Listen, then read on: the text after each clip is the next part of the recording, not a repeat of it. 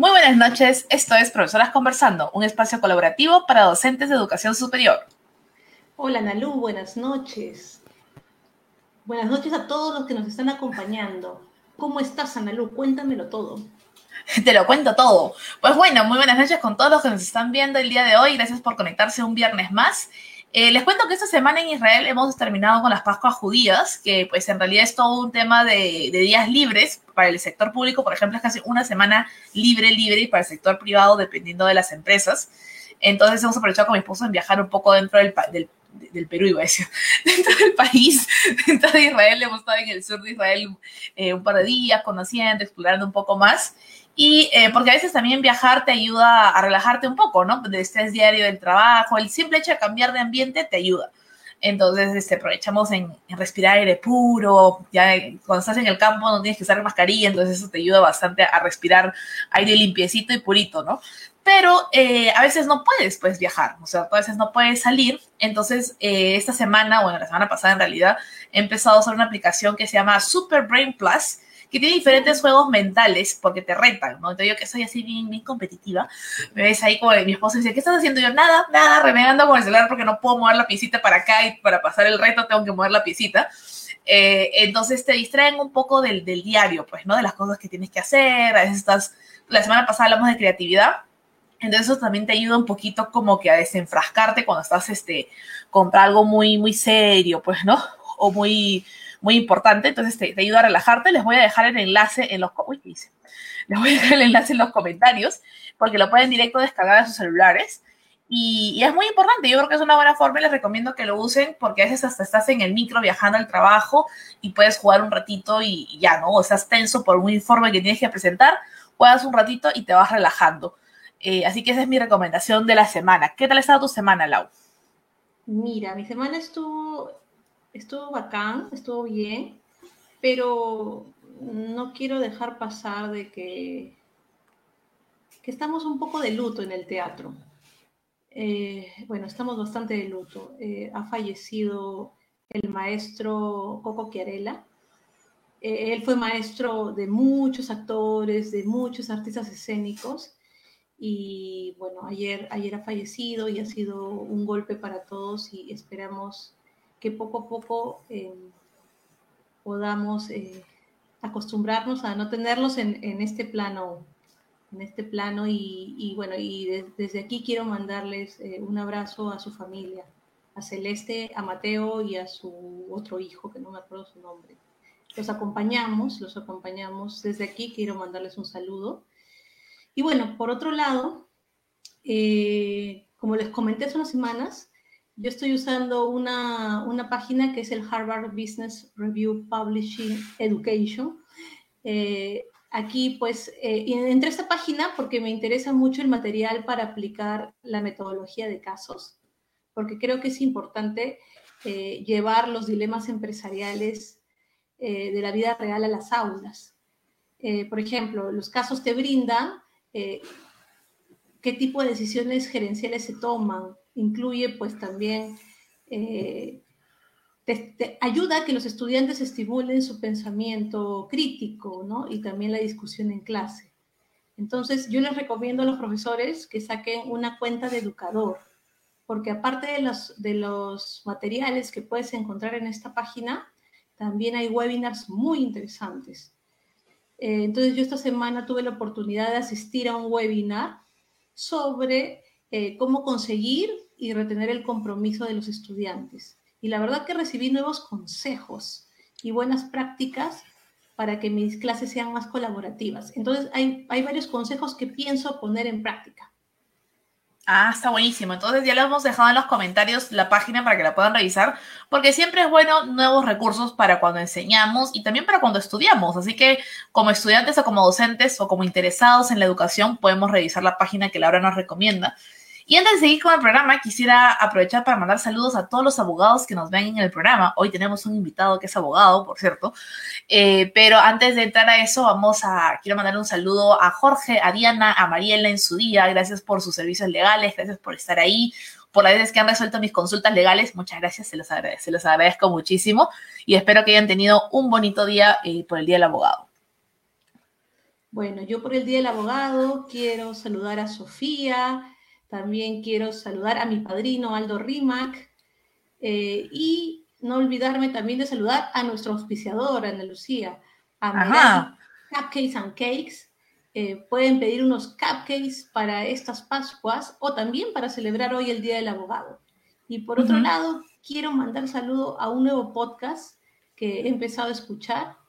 Eh, les mando un saludo para Vértigo Podcast, que lo, que lo conduce Santiago. En este podcast te, dan recomendaciones, reseñas, curiosidades e historias con lo mejorcito del mundo del cine. Entonces, un saludo para Vértigo Podcast y para Santiago. Muy interesante, muy interesante. Me parece que, que está bueno para los que les gusta eh, la tele, las series, ¿no? Darle una chequeada y el cine en ver, en realidad, ¿no? Darle una chequeada a este nuevo podcast. Y bueno, hoy día queremos hablarles de ciberseguridad, qué derechos digitales tenemos, la privacidad, la protección de nuestros datos y también cómo cuidarnos del ciberacoso. Para ello, Laura les va a contar quién nos está acompañando el día de hoy. Sí, bueno, hoy día tenemos a Ricardo Elías Puelles, que es abogado de formación en la Pontificia Universidad Católica del Perú.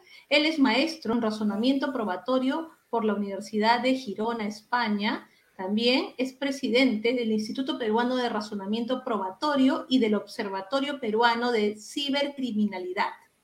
Es miembro de la Sociedad de Derecho y Empresas Digitales así como corresponsal, corresponsal de la red Net Against Cyber Fraud, profesor de Derecho Procesal y Litigación Oral. Ha sido Training Coordinator de la American Bar Association, Rule of Law Initiative.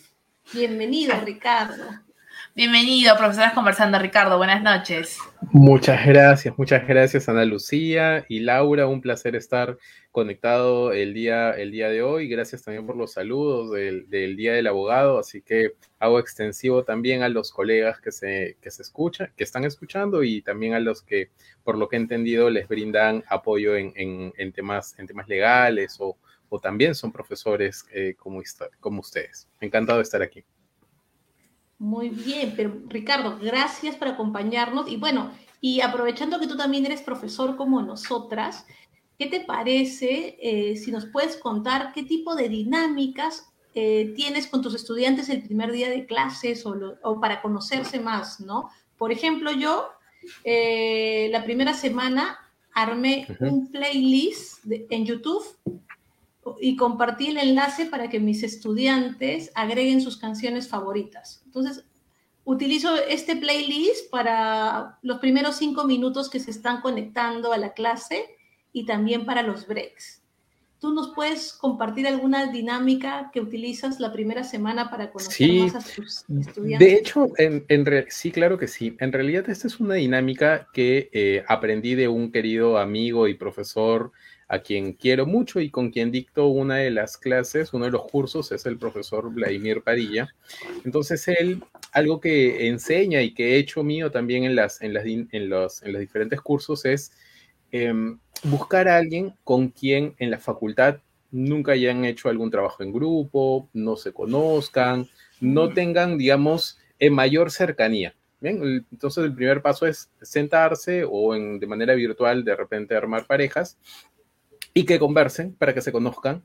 Y la idea es que presenten a la otra persona, no que se presenten así, sino que presenten a la persona con la que han, este, con, la que han conversado, con la que han charlado, y que digan qué es lo que más les ha llamado la atención, y luego en la clase le hace algunas preguntas sobre eh, algunas otras cosas que de repente les gustaría saber de la persona con la que han que han estado interactuando. Entonces, de esa manera, son dos personas que se conocen y son personas que eh, se presentan ante, de una forma distinta ante, la, ante el aula.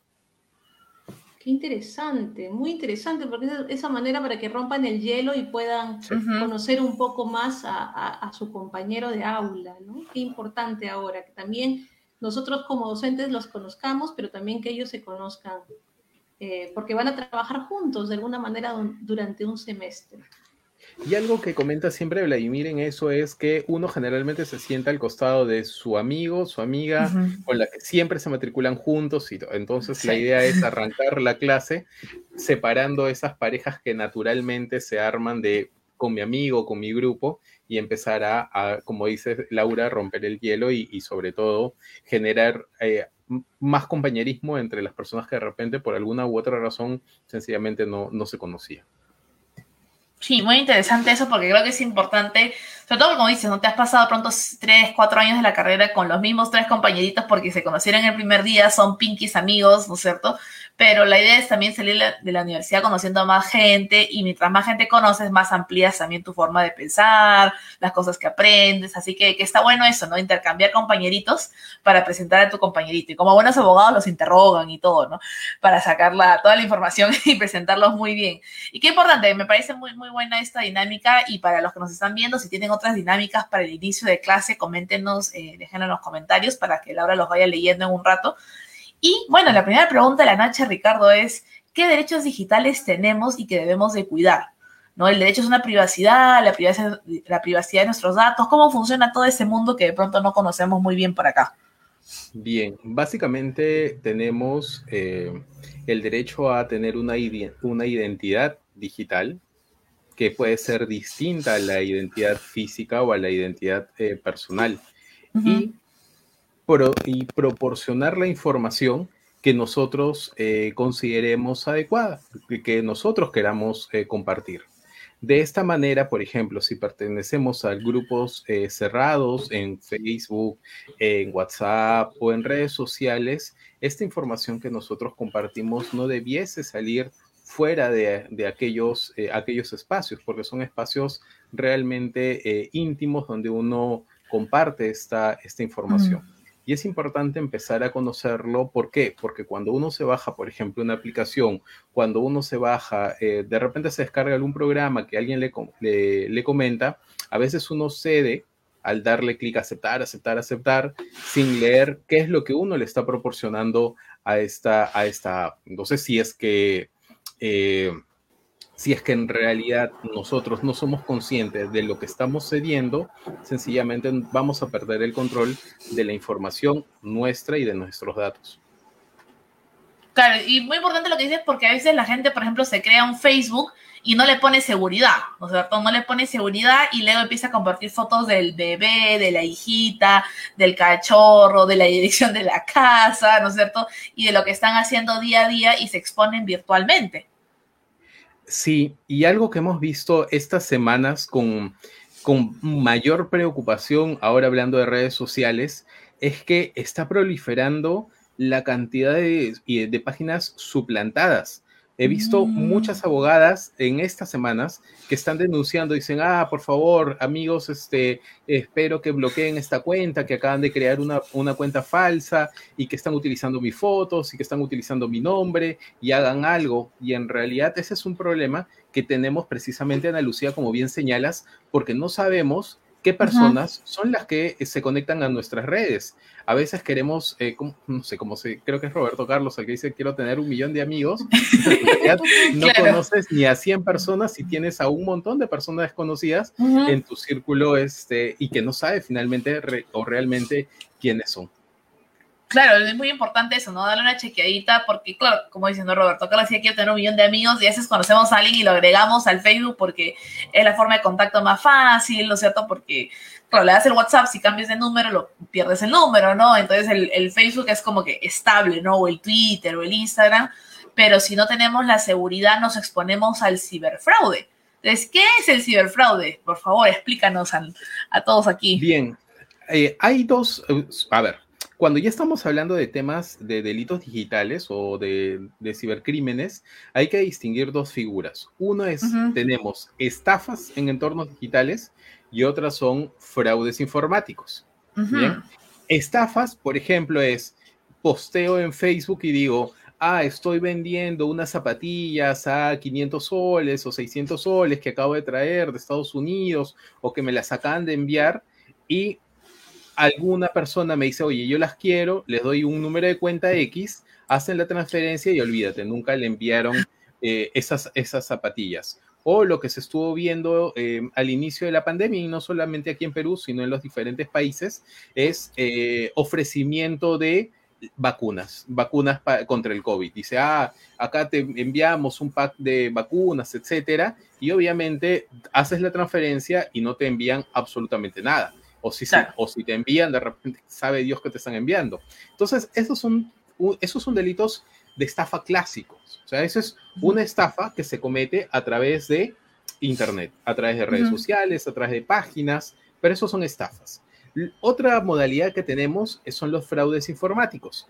Por ejemplo, te digo, Andalucía, Laura, les voy a enviar un correo o una o X persona les envía un correo y de repente ustedes dan clic en el enlace que les envían y descargan un malware, descargan algún programa malicioso que capta la información de ustedes. ¿Para qué? Para fines eh, patrimoniales. Entonces ahí ya no estamos hablando de estafas, pero sí estamos hablando de fraudes informáticos, porque yo quiero apoderarme del dinero de ustedes a través de la utilización de datos o sistemas informáticos. O sea, dentro de esa segunda categoría entran, por ejemplo, esos correos que te llegan de, me llamo George Smith, te escribo porque se ha muerto tu tío no sé cuantitos, ¿no es cierto? Y tengo que hablar contigo para que puedas heredar los mil millones que, que el tío dejó que a veces, que a mí me llegan y digo, ay, ya soy millonaria, digo, ¿no? Ya, ya llegué, y ahora sí con eso puedo comprar todo lo que quiero. Claro, si es que tú estás descargando algún programa, si estás entrando a un enlace malicioso, estás en fraude informático si es un correo electrónico que dices, oye Ana Lucía, te escribe este Ricardo Elías que conocía a tu, no sé, a tu bisabuelito y que te ha dejado una herencia o, er, o te has ganado una lotería y por favor tienes que depositarme 500 eh, soles que es para pagar los impuestos y luego ya se va a liberar el fondo y envíame tus datos y eso es una estafa. Entonces, ambos son delitos contra el patrimonio y ambos, ambos pueden ser castigados. El problema que vemos en las investigaciones, tanto policiales como fiscales, es eh, la dificultad de, investigar uno u otro delito. Pero lo que sí es, es que ambos son actos ilícitos que tienen que ser investigados. Interesante, claro. Entonces hay que tener mucho cuidado para los que nos están viendo, los correos que les llegan, porque claro, todo el mundo quiere ganarse la tinca, todo el mundo quiere la herencia del tío, del tío George que le dejó unos 5 millones de dólares por ahí, pero no es cierto. pues les cuento que no es cierto. Entonces no, no les va a llegar ningún tipo de herencia de ninguna parte, entonces hay que tener mucho cuidado y es importante eh, tener esos puntos claros, ¿no? De dónde, quién viene el mensaje, a qué le damos clic, porque entonces a qué nos exponemos también, ¿no? Y, y no sé si también entra en esa categoría, es cuando te llaman y te dicen, tengo a tu, a tu hijo, ¿no? Tienes que darme tanto dinero. No sé si entra en esa categoría también esas llamadas. Sí. Eh, bueno, las, aquellas llamadas que dicen, oye, este, me he perdido, he tenido un accidente, por favor, tía, tía, de, este, deposítame tanto, sí, puede ser Este, estafa. Pero si es que te hacen una llamada diciendo, ¿qué tal? Habla el comandante tal, que tengo a tu sobrino este, intervenido y porque estaba manejando en estado de ebriedad y me tienes que depositar 100 soles o transferirme 100 soles para dejarlo en libertad, ya eso no, no, calzaría dentro del delito de estafa. ¿Por qué? Porque básicamente lo que te están ofreciendo es un negocio ilícito, un acto de corrupción. Por lo tanto, esa esfera no es protegida por el, por el derecho penal. Pierdes el dinero, pero no te, no te estafan. Y sobre lo que dices, Ana Lucía, hay que tener muchísimo cuidado, mucho cuidado. Uno, la primera alerta que tienes que, que, tienes que tomar en consideración es, ¿cómo puedo haberme ganado yo una lotería que ni siquiera he concursado? O sea, dice, hay gente que realmente cree y dice, ah, mira, me gané una lotería, oye, ¿y concursaste? No, pero me la gané, número uno. Número dos, verlos, ver las direcciones desde las cuales te están enviando el correo. A veces te ponen, por ejemplo, dice, tu banco tal te, alerta que eh, acabas de sufrir un atentado contra tus cuentas o que se han producido eh, transacciones sospechosas. Entonces, cuando ves de dónde te han enviado el correo, no es, no es, el, no es el correo del banco, sino es un correo falso. Dice arroba, no sé, República Checa, arroba, unos correos medios, medios extraños. Entonces, eso es lo que tienes que advertir como segundo paso. ¿Quién te están dando, quién te está enviando ese correo? Número tres, ten mucho cuidado al descargar, al darle clic a esos enlaces o descargar los archivos salvo que hayas verificado que es una fuente confiable. Y cuarto, si es que a veces se están propagando por WhatsApp estas cadenas que dicen, oye, que resulta que la municipalidad tal está empadronando para que se, se vacunen tales personas, o de repente eh, acaban de sacar una nueva campaña para que tienes que dejar tus datos aquí para, para inscribirte en una un banco de datos para que te pongan la vacuna y demás, ya, Si no sabes si es que en realidad ese mensaje es, es cierto o es correcto, comunícate por seguridad. Si es que dicen en la municipalidad tal, llama o escribe a la municipalidad. Si te dicen que es de salud, llama o escribe. Y ya hemos encontrado varios casos de esos, en los cuales nos comunicamos con las entidades y dicen muchas gracias por ayudarnos.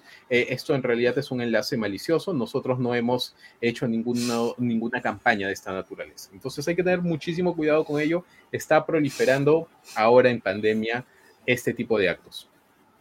Buenísimo eso, porque entonces las redes sociales también nos pueden servir para verificar. Yo me acuerdo que el banco de crédito, creo que toda la vida siempre alguien crea una cuenta alterna, ¿no es cierto?, de, este, de sus datos y se ve igualita la página, porque usan el logo, usan la publicidad muy parecida y uno dice, oye, ¿qué? Y a mí pasó una vez que yo me quejé en Twitter por un tema de mi SP y me escribieron de una cuenta del SP en Twitter. Entonces me empezaron a preguntar cosas y yo, pero ¿para qué necesitas mi NI si ni siquiera tienes mi nombre, no? ¿O para qué necesitas esto? Entonces, y, le empecé a seguir el juego, pues, le ponía otro número de DNI, le ponía otro nombre, ¿no? Y me seguían pidiendo datos que no tenían nada que ver, ¿no? Entonces hay que tener cuidado con eso y como dices, no siempre verificar la fuente, que es algo que hablamos en la primera, en el primer episodio de esta temporada, ¿no? Los fake news y cómo siempre se, se esparce súper rápido lo que no tiene que esparcirse, lo que se esparce más rápido, ¿no? Entonces, este, y, muy interesante que nos, nos des estos tips de cómo detectar, para todos los que nos están viendo, tomen nota de los tips de cómo detectar que te están este, haciendo una pequeña estafa virtual. Y en esa misma onda de lo digital, de lo virtual, eh, algo que nos preocupa mucho a Laura y a mí, y creo que a muchos de los docentes y las personas que nos siguen, es el tema del acoso digital. ¿No? Porque te pueden acosar, te pueden atacar por medios digitales, redes sociales, por correo, por WhatsApp, ¿no es cierto?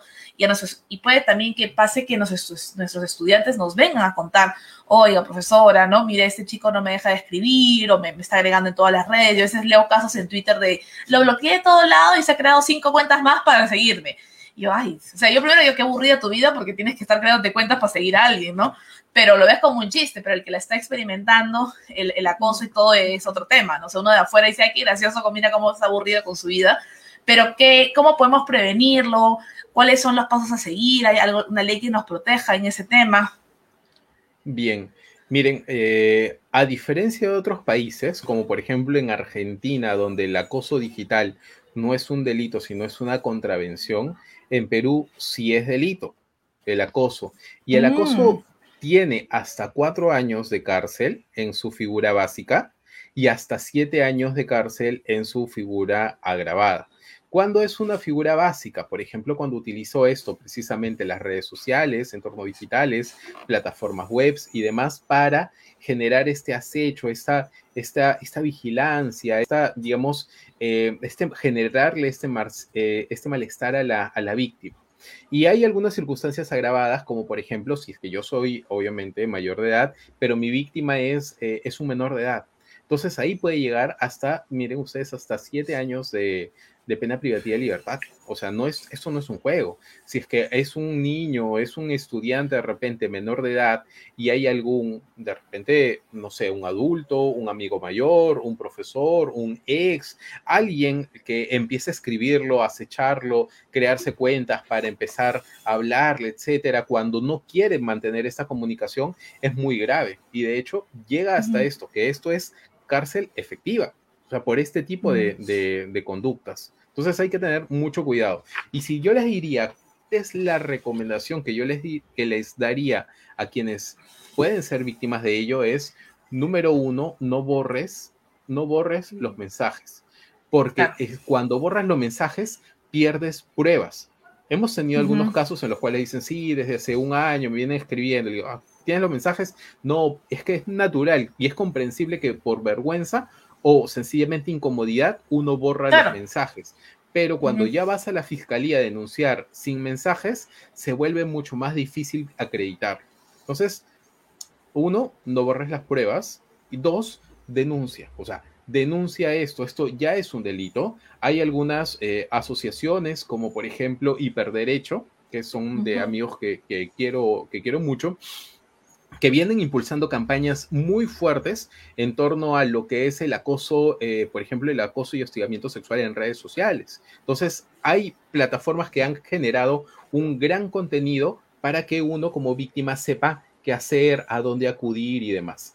Y nosotros, desde el Observatorio Peruano de Cibercriminalidad, también brindamos orientación y ayudamos legalmente a víctimas de este tipo de delitos. Entonces, sí, y esto todo lo hacemos de manera gratuita, pro bono. Si alguna víctima necesita acompañamiento legal, necesita, a veces de repente los profesores mismos dicen, en, no sé cómo hacer frente a, a, algunos estudiantes que han reportado estas conductas o que están sufriendo esto, pueden contactarnos a nosotros, el Observatorio Peruano de Cibercriminalidad, y nosotros podemos brindarles acompañamiento y en algunos casos incluso realizar una defensa a favor de las víctimas, porque lo que necesitamos es fortalecer precisamente y empoderar a las víctimas para que denuncien a todos estos sujetos que están detrás de las redes. Qué, buen dato, Ricardo, y, y, qué bueno que brinden este espacio, este acompañamiento, porque a veces es difícil, ¿no? O sea, estás, te están acosando, eh, sea pues con imágenes, con textos, con llamadas, eh, de manera virtual, ¿no? De todas estos, en todas esas formas, y no sabes a dónde ir, ¿no? La clásica es de pronto contarle a una amiga, a un amigo, que te dice, ya va a pasar, bloquealo de todas las redes, ¿no? Pero es bueno, es bueno dar a conocer esos espacios donde se apoya y se empodera a las víctimas. ¿No? Así que a los que nos están viendo, los invitamos también de pronto si tienen dudas, si tienen preguntas sobre lo que estamos conversando, ese es el momento. Ricardo está aquí para ayudarnos y sí. la dejo a, a, Laura que nos ayude con los comentarios. Sí. Antes, sí. antes de, de, de, ti, este, querida Laura, discúlpame, un punto que señalabas, este, Ana Lucía, discúlpame, es... Uh -huh. Las víctimas, o sea, yo, Ricardo Elías, puedo ser víctima y quizás quiero bloquear a, a la persona que me está acosando, que me está escribiendo, pero ojo, así como yo soy víctima, este sujeto puede tener muchas otras víctimas. En el observatorio hemos asesorado casos en los cuales aparece una víctima y que nos dice, este sujeto es el que me está acosando a través de WhatsApp, a través de Instagram, a través de Facebook, a través de diferentes redes sociales. Y cuando empezamos a investigar, resulta que no es la única víctima, que sino hay muchas víctimas de esta persona. Por eso, el guardar silencio es lo que genera estos espacios de empoderamiento a los agresores. Saben que no los van a denunciar o que no los quieren denunciar o que sencillamente no va a prosperar, entre comillas, esta investigación y por lo tanto ellos se sienten mucho más empoderados para continuar con esta acción. Por eso es que es importante empezar a hacer eh, difusión de los derechos que tienen uh -huh. las víctimas y cómo pueden accionar. Desde, el primer, desde la quincena de febrero, en Perú ha empezado a funcionar la unidad fiscal especializada en cibercriminalidad, uh -huh. lo cual va a fortalecer las investigaciones en esta materia. Los fiscales se están capacitando cada vez más para dar con todos esos delincuentes. Qué buena noticia, la verdad. Qué buena noticia que, que en nuestro país ya se está implementando eh, pues el, la lucha contra la cibercriminalidad y sobre todo cuando los afectados son eh, gente menor, ¿no? Estudiantes que están en formación y, y, este, tipo de, este tipo de conductas de ciertos individuos pues les valoran la vida, ¿no? Porque realmente los hacen tener temor, uh -huh. los hacen vivir con vergüenza, realmente, cuando ellos lo que deberían estar enfocados es en, en tener una calidad y un bienestar, para desarrollarse, para estudiar, para, hacer las cosas que les gustan. Entonces sí, necesitan asesoría y hay que brindárselas, ¿no? Y nosotros también desde aquí queremos este, impulsar que hay que buscar este tipo de, de apoyo, de solución. Bueno, ya puse la página de hiperderecho que me comentaste. Más adelante vamos a volver a, en, el, nuestro radar del docente, vamos a hablar del, del Observatorio eh, de Cibercriminalidad. Y bueno, mira, acá tenemos eh, un comentario de Diana Preto Herrera que nos cuenta, han suplantado mi identidad creando una cuenta en Facebook Messenger con mi foto de perfil de mi Facebook diciendo que yo había enviado un paquete por DHL y así a varias personas. Apenas se dieron cuenta que no creyeron, eliminaron la cuenta que en el pantallazo pude leer que decía que era una cuenta de Facebook Messenger, sin el perfil del Face. Bien. A ver, aquí hay, aquí hay dos, dos problemas. Miren ustedes. El primero es que eh, quien escribe ya ha sido víctima del delito de suplantación de identidad. O sea, si utilizan mi fotografía, utilizan mi nombre para empezar a interactuar con otras personas, eso ya es un delito en mi contra o en mi agravio. Eso es suplantación de identidad y está sancionado en el artículo 9 de la Ley de Delitos Informáticos. Bien, desde el año 2013 tenemos ese tipo penal específicamente regulado. Pero eso es, digamos, si yo quisiera accionar contra aquel perfil que, que ha empezado a interactuar. Y miren ustedes que no importa, no importa que haya concretado alguna acción. Esto es, no importa si cobró 50 soles, 100 soles de DHL, que alguien le depositó, no importa. Lo que se castiga es la creación de este perfil. Si yo tengo una empresa, si yo tengo una asociación, o en el caso de ustedes, que son profesoras conversando, de repente alguien crea una página falsa. Con, los, con el logo y demás, también es suplantación. Eso también es suplantación de identidad. ¿Por qué? Porque el porque nuestras leyes protegen tanto a la persona natural como a la persona jurídica. Eso es un primer punto. Y el segundo punto respecto a quien nos hacía esta consulta, el problema que tienen las identidades suplantadas es que estos perfiles cometen delitos. Es decir, yo creo un perfil de Ricardo Elías falso para empezar a qué? A estafar a gente. Y de repente alguno de los estafados denuncia a quién? A Ricardo Elías, pensando que es una cuenta verdadera.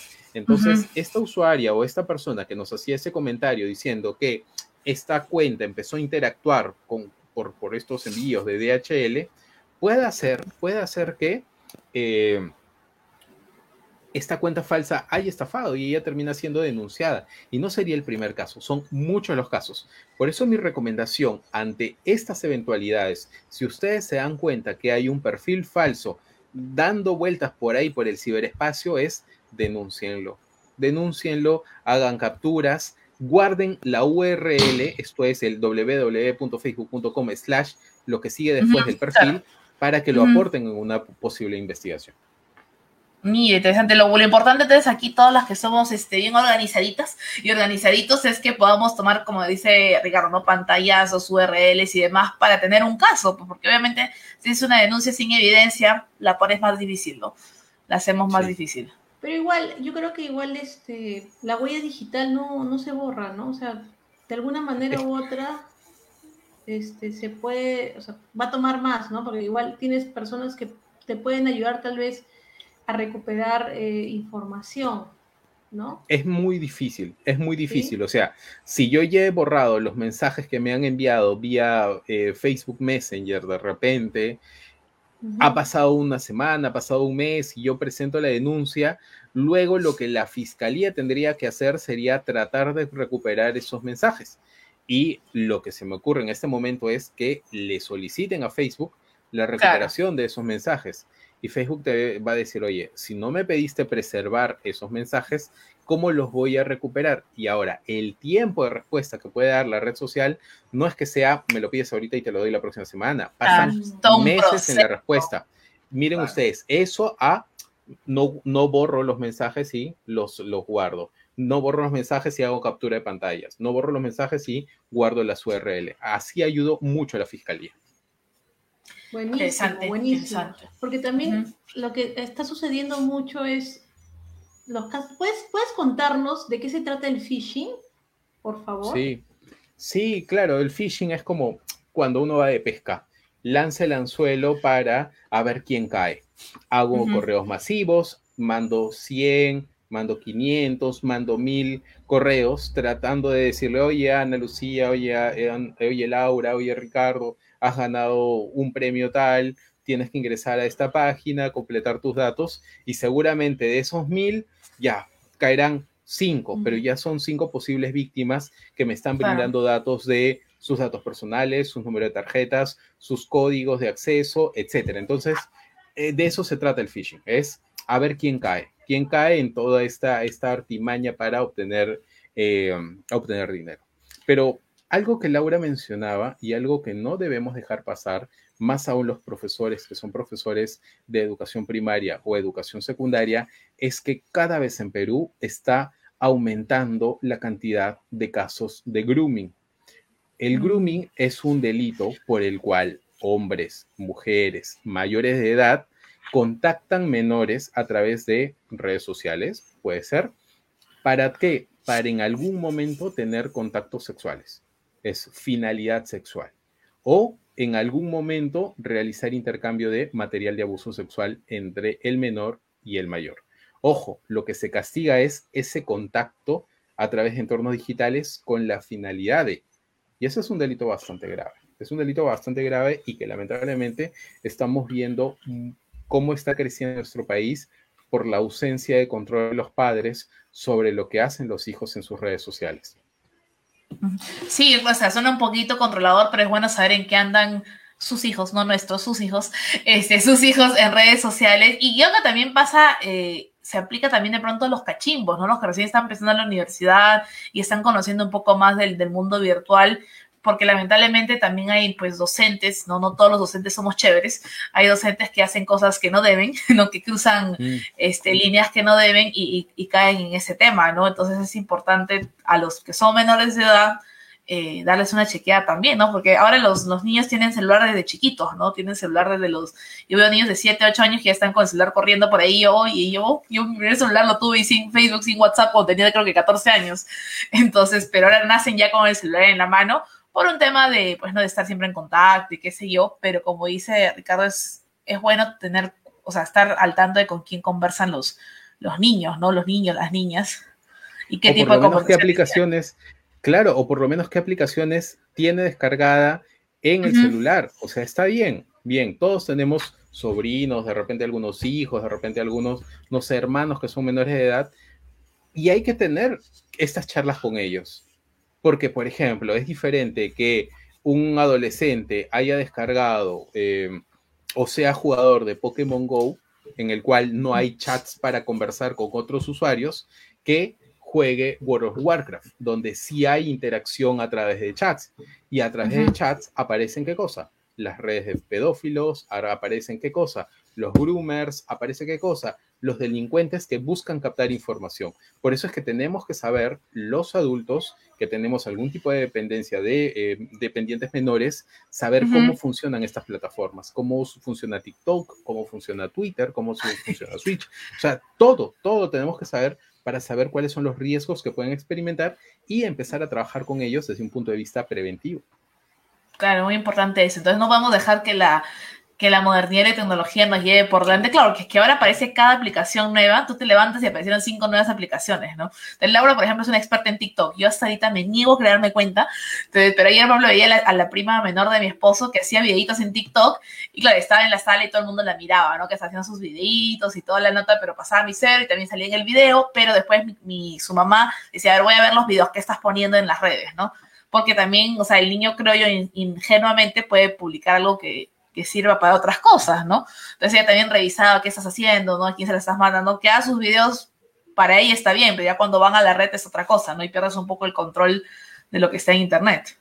Hemos podido ver casos en los cuales juegan, entre comillas, juegan eh, y les dicen, vamos a hacer retos de, a ver, vas a bailar en tu cuarto eh, tal cosa, ahora vas a bailar, pero con un bikini. Ahora vas a bailar y vas a mostrar tal cosa. Entonces, claro, empiezan a engatusar a los niños para estos oscuros, este, estos oscuros propósitos. Por eso es muy importante este diálogo, tanto para proteger a los menores como para, para proteger a la familia, porque a veces también los menores, como bien señala Ana Lucía, sin medir las consecuencias, graban dónde están, comentan qué están haciendo, con quiénes están, y eso es el manjar de los delincuentes porque ya saben, por ejemplo, con quiénes viven, qué están haciendo, eh, en qué momentos están conectados o están, bueno, ahora en pandemia están todo el día en casa, pero en otros escenarios, en qué momentos salen, llegan del colegio, están este, los papás, llegan los papás. Entonces es muy preocupante la información que se puede compartir de manera irresponsable. Eso no significa prohibirlos, eso significa educarlos en saber cómo van a actuar. No, claro, Ricardo, y también tomando en cuenta que ahora los chicos están desde, ¿qué? desde los nueve años entrando a redes sociales, ¿no? Yo el otro día hice así un, dentro de mi clase hice un, una pequeña encuesta de a qué edad empezabas a, un pequeño sondeo de a qué edad empezabas a, a publicar, a qué edad fue tu primera publicación. Y me decían nueve, diez, once, doce años. Y yo le digo, claro, ¿y te acuerdas cuál fue tu primera publicación? Les decía, ¿no? Porque, claro, entran por curiosidad, ¿no? Todos, entramos a Internet la primera vez no por trabajo, sino por curiosidad. ¿no? Claro. y tal vez sí, pues se necesita bastante orientación, ¿no? Ya sea en la escuela, en la universidad, pero también en casa, ¿no? Y de alguna manera un acompañamiento de lo, de lo que es tener derechos digitales, o sea, y cómo ser un buen ciudadano digital también, cómo protegerte y cómo proteger este, a los demás, ¿no? Sí, y como bien señalas, Laura, no solamente es un tema de menores de edad, no solamente son niños que están en el colegio, en primaria o en secundaria, sino como profesores universitarios también tenemos la obligación de orientar a nuestros estudiantes. Hay algunos estudiantes que eh, reportan casos de acoso, hay algunos otros estudiantes que eh, tienen casos de suplantación de identidad que muchas veces no saben que están siendo víctimas de ello o sencillamente no saben qué hacer ni cómo actuar. Entonces es nuestra obligación empezar a acercarnos a ellos y que vean en nosotros fuentes confiables que les permitan eh, que, orientarlos, porque muchas veces las víctimas, y lamentablemente más hemos visto casos en el observatorio de víctimas mujeres en, de este tipo de, delitos, de suplantaciones, de, de, acosos, que hombres. Entonces tenemos que empezar a tratar de manejar mejores canales de comunicación. Qué interesante eso, ¿no? Y también saber que, pues a veces son las mujeres las que están en más riesgo.